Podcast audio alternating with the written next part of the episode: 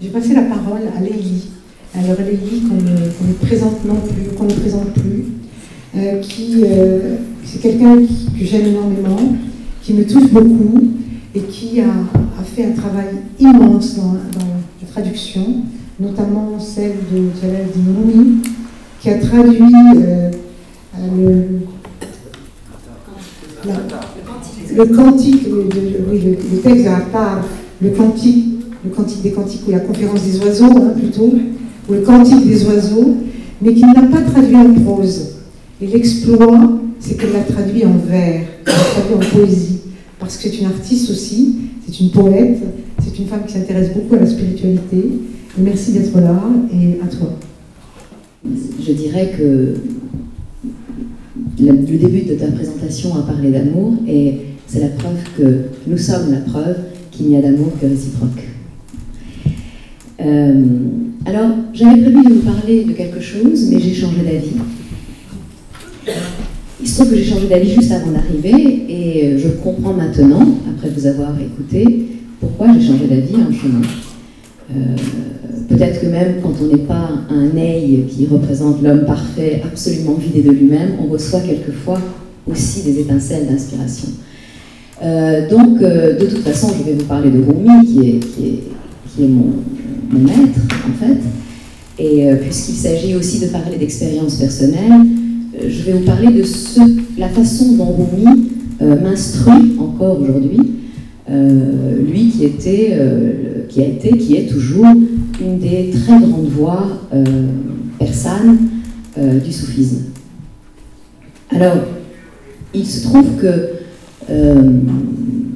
Bariza a employé une expression est polir le miroir du cœur, et je vais donc vous raconter une histoire du Masnavi, je ne vais pas vous la lire parce que ce serait trop long, sauf la fin, qui en fait traite de cette question. Et je crois que si le soufisme a encore quelque chose à nous dire aujourd'hui, ça a à voir avec cette notion de polir le miroir du cœur. Parce que dans cette idée, en fait, tout le travail spirituel que nous devons mener quotidiennement, qui consiste peut-être en trois, qui va dans trois directions. Donc tout ce travail spirituel est contenu dans l'expression qui est largement utilisée par quasiment tous les soufis que je connais, je ne les connais pas tous, euh, c'est donc euh, c'est ce travail de, polir le miroir du cœur va dans trois directions. L'une des directions euh, est, celle qui va, je dirais, vers Dieu, qui est la pratique de l'oraison, de la prière, des veilles et de la, de la vigilance permanente. chez les soufis, cette vigilance ne doit pas se, cette oraison et cette vigilance ne doit pas se cantonner juste à des moments de la journée où on prie. Normalement, si un jour quelqu'un mérite le nom de Soufi accompli, je ne sais pas si ça peut arriver, en tout cas, s'il le, le mérite un jour, c'est qu'il sera arrivé à avoir ce qu'on appelle la vigilance de chaque souffle, c'est-à-dire que dans chaque souffle, il pense et il loue Dieu. Dans chaque acte, il pense et il loue Dieu. Et la, le deuxième, la deuxième direction, c'est une direction qui est centrée vers le soi, mais dont le but final est de se déprendre de soi, comme cela vient d'être dit. Et donc c'est euh, ce qu'on appelle vraiment le travail sur le nafs, al-nafs al-amora, ça veut dire le soi impérieux, l'ego qui en nous nous pousse euh, au, nous, nous, je dirais, des pulsions négatives. Donc ça, c'est vraiment un travail de lutte intérieure qui est aussi très important et qui est le grand djihad, la grande guerre sainte, la seule euh, qui encore est, digne de ce nom dans le contexte de la modernité où nous sommes. Et la troisième direction, c'est l'autre. Donc il y a les dieux, il y a le soi, et puis il y a les autres. Et donc c'est la pratique de l'altruisme.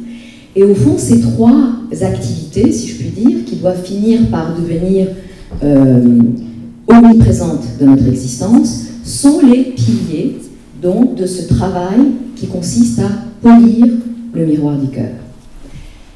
Et l'histoire que Rumi nous raconte dans le Masnavi, Rumi qui a longuement, longuement poli le miroir de son cœur, et il a tellement poli et tellement bien poli qu'à la fin, il a réussi à recevoir précisément la lumière dans ce cœur devenu absolument pur. Il a reçu la lumière et l'infini qu'ensuite, dans ses œuvres, il nous a transmis, transmises la lumière et la vérité. Et donc, voici l'histoire s'intitule, elle est extraite du Masnavi, donc de Rumi, et c'est l'histoire de la controverse entre les Chinois et les Byzantins sur l'art de peindre. Ça, peut avoir l'air d'être aussi un manifeste esthétique, hein. mais c'est aussi cela. Finalement, le Masnavi, si je puis me permettre, c'est comme le Coran, il a d'infinies couches d'interprétation spirituelle.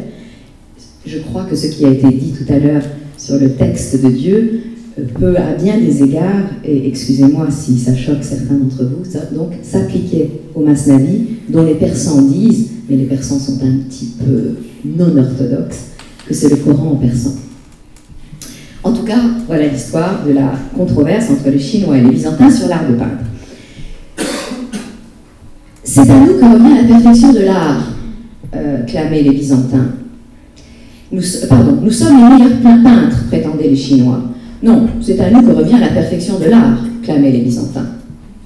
Et le sultan décide donc de faire un concours pour voir qui des Chinois et des Byzantins sont les meilleurs peintres. Et il leur donne à disposition chacun une pièce, un mur, sur lequel ils doivent peindre une fresque, et il sépare ce mur d'un rideau. Et il leur dit maintenant, vous pouvez me demander tout ce que vous voulez. Et les Chinois donc demandent au trésor du roi euh, toutes les peintures possibles et imaginables, de la feuille d'or, de l'indigo, de tout ce qu'on peut imaginer de plus précieux et de plus coloré pour faire leur peinture. Et ils s'attellent donc à leur travail, et ils peignent, et ils peignent sur ce mur magnifique une peinture absolument grandiose.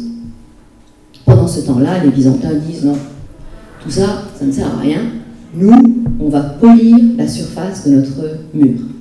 Et donc, ils polissent, et ils polissent, et ils n'arrêtent pas de polir. Ça dure un certain temps, jusqu'au moment où les Chinois déclarent qu'ils ont fini l'œuvre. Et donc, le sultan, là, pour voir l'œuvre des Chinois, il reste absolument ébahi devant une fresque absolument sublime, et il dit, bon, en tout cas, j'imagine mal qu'on puisse faire mieux. Donc il est sur le point de déclarer que les Chinois sont les gagnants, parce que vraiment, euh, l'œuvre des Chinois est vraiment sublime. Et à ce moment-là, il se dit, bon, mais je vais quand même voir ce qu'ont fait les Byzantins, et on enlève donc le voile qui sépare le mur des Chinois du mur des Byzantins pour que le sultan se retourne et voit le miroir des euh, Byzantins. Et ce, le miroir, vous voyez, j'ai fait un lapsus, le mur des Byzantins. Mais le mur des Byzantins, à force d'être poli, est devenu un miroir, et il reflète donc la peinture des Chinois avec ce plus de lumière qu'il y a dans le miroir et qui fait que le sultan considère qu'au fond, ce sont les Byzantins qui ont gagné la partie, puisque leur peinture, reflétant celle des Chinois avec ce plus de lumière, est encore plus belle. Et Soufi et euh, Rumi d'ajouter Les Byzantins, mon ami, sont les soufis. Sans exercice, sans livre, sans artifice, ils ont poli le miroir de leur cœur purifié de l'envie, de la cupidité, de l'avarice et de la haine. Et ça, c'est le point central, au-delà de la très belle histoire et de la très belle image, cette idée que, en fait, ils n'ont pas besoin d'artifice, ils n'ont peut-être même pas besoin de livres, excuse-moi, aussi. Et en tout cas, ils n'ont pas besoin des couleurs venues du trésor du roi. Ils n'ont pas besoin de quelque chose qui vient de l'extérieur. Ils n'ont besoin que d'une chose, c'est d'expulser de leur cœur l'envie, la cupidité, l'avarice et la haine. Et finalement, ce qui vient d'être dit euh, par, par mes amis et collègues sur ce plateau, ce n'était pas autre chose. Ouvrir le miroir du cœur, c'est enlever tout cela, tous ces défauts caractériels qui font que nous ne pouvons pas aller vers les autres et que nous ne pouvons pas les accueillir dans le miroir de notre cœur. Et si on ne peut pas accueillir les autres en ayant expulsé les ténèbres, alors on ne peut pas non plus accueillir Dieu et on ne peut pas accueillir l'infini. Et Rumi d'ajouter, donc la pureté du miroir et la pureté du cœur, qui est digne de la forme infinie.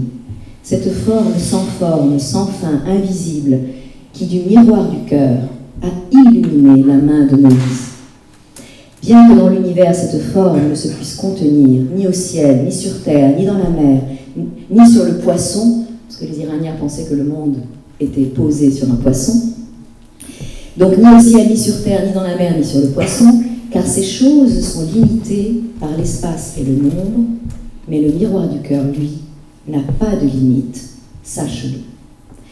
Donc la pratique pour moi euh, quotidienne de, de, cette leçon magistrale que nous donne Rumi euh, et qui est aussi euh, la leçon du soufisme, et je dis bien aussi parce que ce n'est pas que la leçon du soufisme, je pense que c'est la, la, leçon, et on vient d'en avoir une preuve, si, si, si, tant, si tant est qu'on ait besoin d'une preuve de cela, en tout cas c'est la leçon de toutes les spiritualités, de la fine pointe de toutes les spiritualités du monde, et Dieu sait que j'en ai étudié pendant huit ans d'émissions sur la spiritualité à France Culture, je n'ai jamais rencontré une tradition spirituelle qui dise autre chose que cela. Il s'agit de polir ce miroir du cœur pour pouvoir devenir capable d'infini. Et ça se fait, c'est ça la bonne nouvelle, au quotidien. C'est-à-dire qu'on peut commencer par ressentir peut-être que quelques secondes par jour cette présence de l'infini dans la part illuminée du cœur. Parce qu'évidemment, cette affaire est longue. La part du cœur, quand il n'y a que des infimes parts qui s'illuminent petit à petit, qui se purifient, jusqu'au moment où un jour peut-être le cœur sera complètement purifié et donc digne de l'infini. Mais je crois que nous pouvons expérimenter par ce travail sur soi, par l'expulsion du mal hors de notre propre cœur, donc nous pouvons expérimenter cette parcelle d'infini que Rumi nous a magistralement présenté dans sa poésie. Et c'est en ce sens qu'il est euh, un guide encore pour aujourd'hui, 800, euh, 800, 800, euh, ans après sa naissance. C'est toujours un bonheur de t'entendre et de t'écouter. Alors tu nous as fait une trinité avec Dieu et l'horizon, le nafs qui est le jihad du cœur et l'altruisme qui est l'autre. Une très belle trinité. Et dans cette parabole des Chinois et des Byzantins, sur le. en fait, c'est le, sultan, qu'est-ce qu'il a ressenti? Il a ressenti un choc amoureux, un choc esthétique. Et comme on est dans une maison euh, de culture, moi j'ai envie de dire que l'art et la culture, c'est vraiment le meilleur moyen de faire arriver l'homme à l'homme.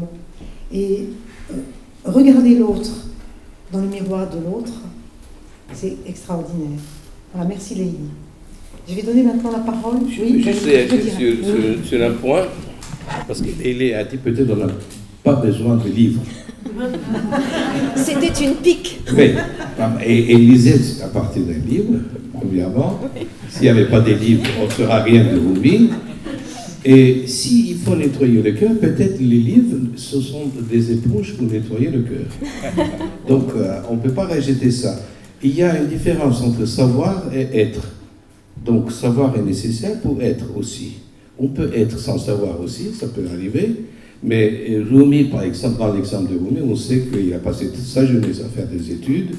Il a étudié les livres de son père. Et après, il, est arrivé à avoir cet état qu'il a été lui-même une source.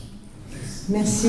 En tout cas, peut-être rajouter une chose et euh, Lady, c'était une pique, je pense qu'elle a besoin de livres. Elle est dans les livres toute la journée, donc elle a besoin de livres, c'est pas possible autrement. Hein.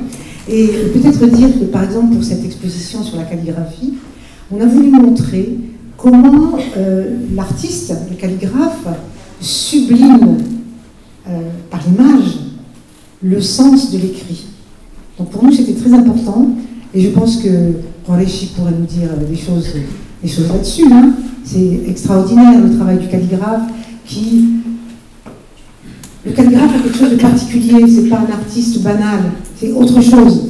Parce que dans son travail, il y a cette sublimation par l'image du sens de l'écrit. Et l'écrit, quand on se souvient que Iqra, c'est extrêmement important. Voilà.